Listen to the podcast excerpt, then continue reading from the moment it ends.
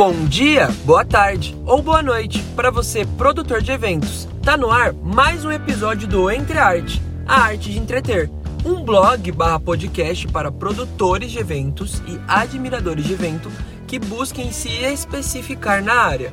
Nessa semana, gente, vamos voltar para o nosso quadro Mão na Massa, com o tema Estruturando Equipes, a base do seu sucesso.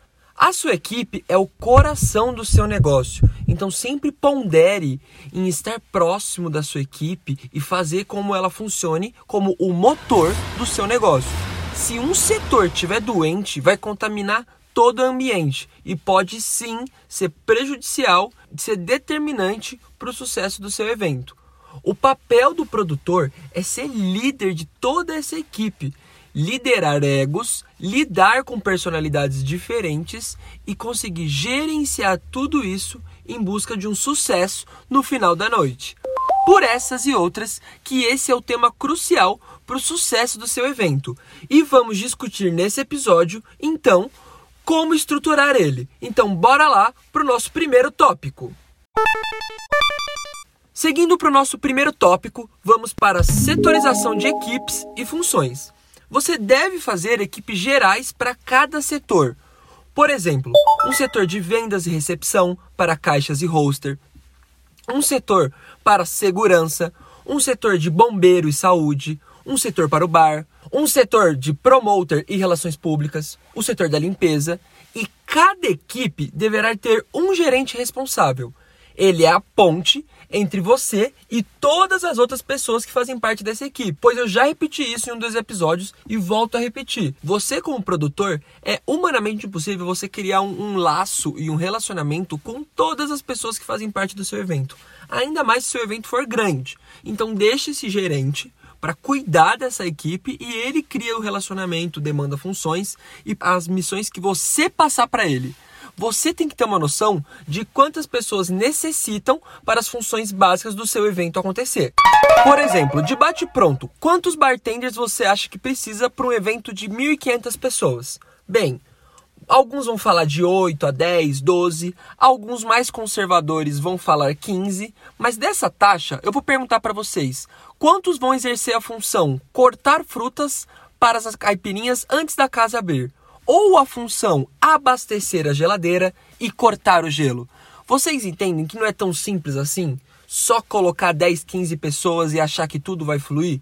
Não! Eu pego muito exemplo, sabe de quem? Do McDonald's. É uma empresa que, desde a sua essência, tem preocupação em gerenciar funções, etapas e movimentos de maneira cronometrada.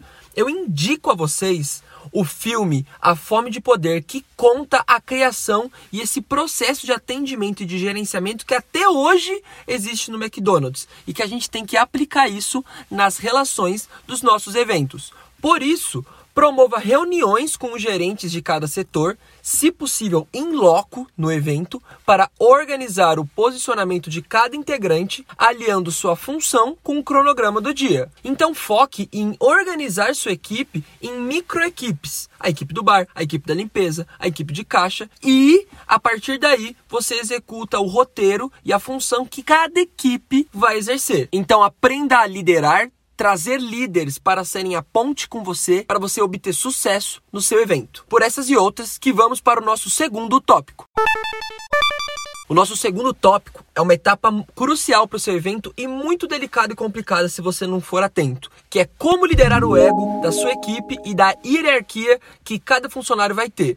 Não entregue sua personalidade no primeiro contato que você tiver com qualquer funcionário. Tome uma postura analítica de entender qual é a dinâmica daquela pessoa e o que agrada a ela. Trabalhe para trazer um feedback que trará a melhor versão dessa pessoa. Busque sempre a melhor versão do seu funcionário. Como? Sabendo o que o agrada, sabendo qual é a maneira que ele executa o seu trabalho com melhor precisão. Não adianta você pressionar, fazer pressão psicológica, trabalhar de um jeito com uma pessoa que às vezes não responde e às vezes outras pessoas respondem à pressão. É saber como atingir cada parte da sua equipe.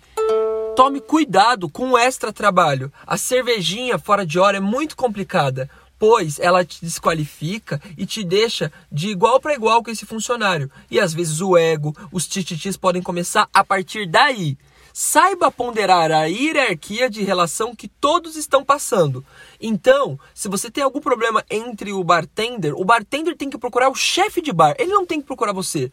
Se há um problema entre seguranças, os seguranças têm que procurar o, o gerente dos seguranças, o chefe da segurança, não tem que procurar você idem para qualquer setor. E o gerente repassa, e aí você responsabiliza o gerente para controlar o tititi entre todos os funcionários, porque ele vai estar tá inserido no diálogo, do debate, e ele sim pode ser aquela pessoa que vai apaziguar, que vai ponderar e vai dar a sua visão no momento que você não está lá. Seja contundente e objetivo.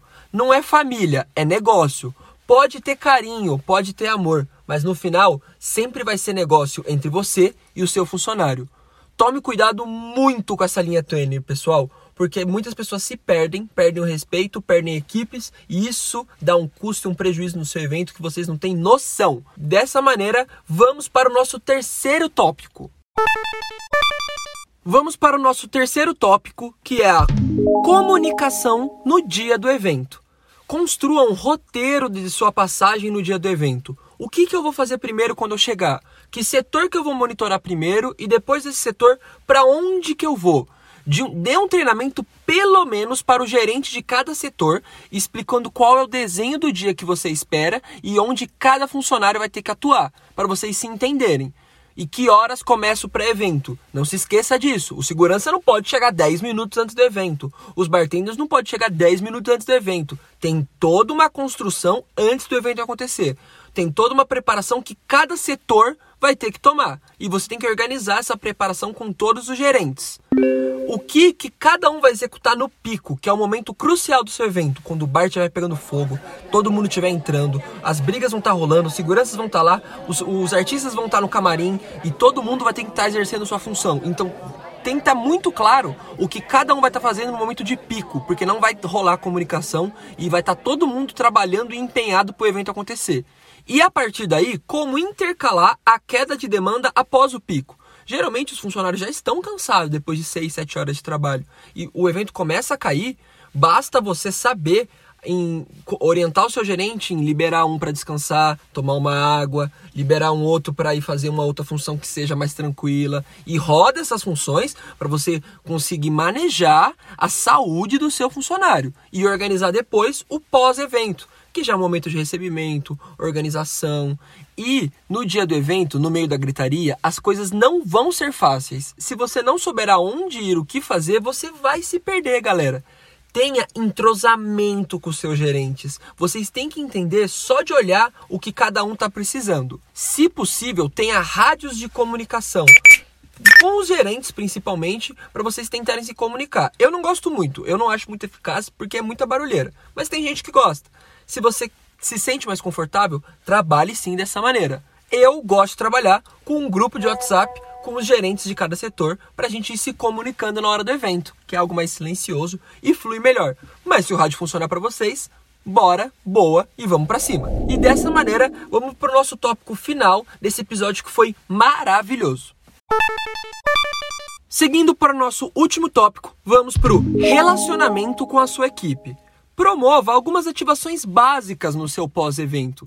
Se você tem a condição, alugue um lugar, faça um churrasco, pelo menos não com todos, mas com quem é faz mais parte do núcleo do seu evento.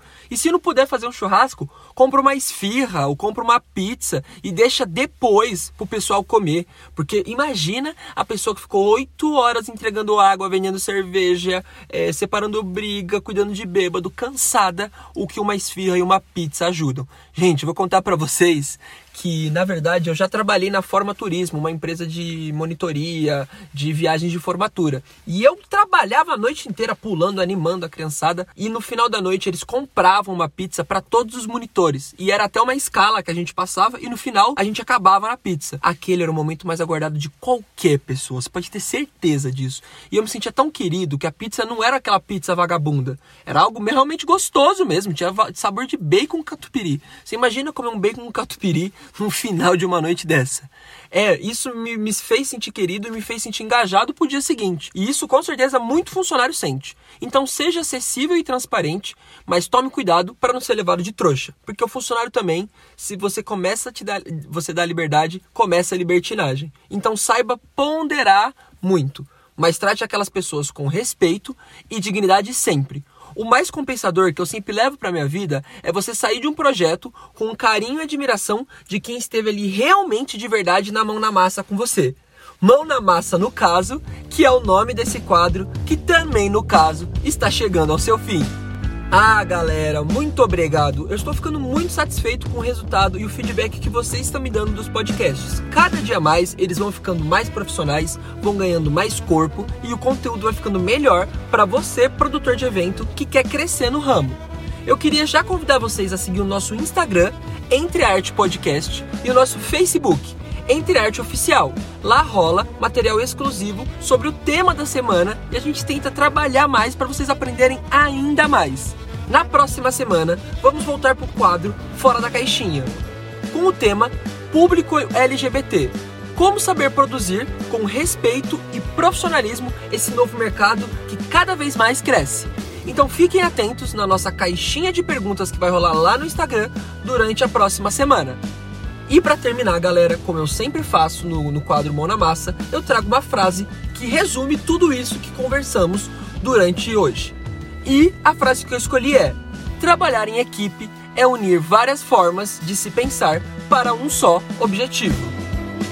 Com essa frase, terminamos o episódio da semana. Eu gostaria de agradecer e nos vemos semana que vem em mais um episódio de Entre Arte.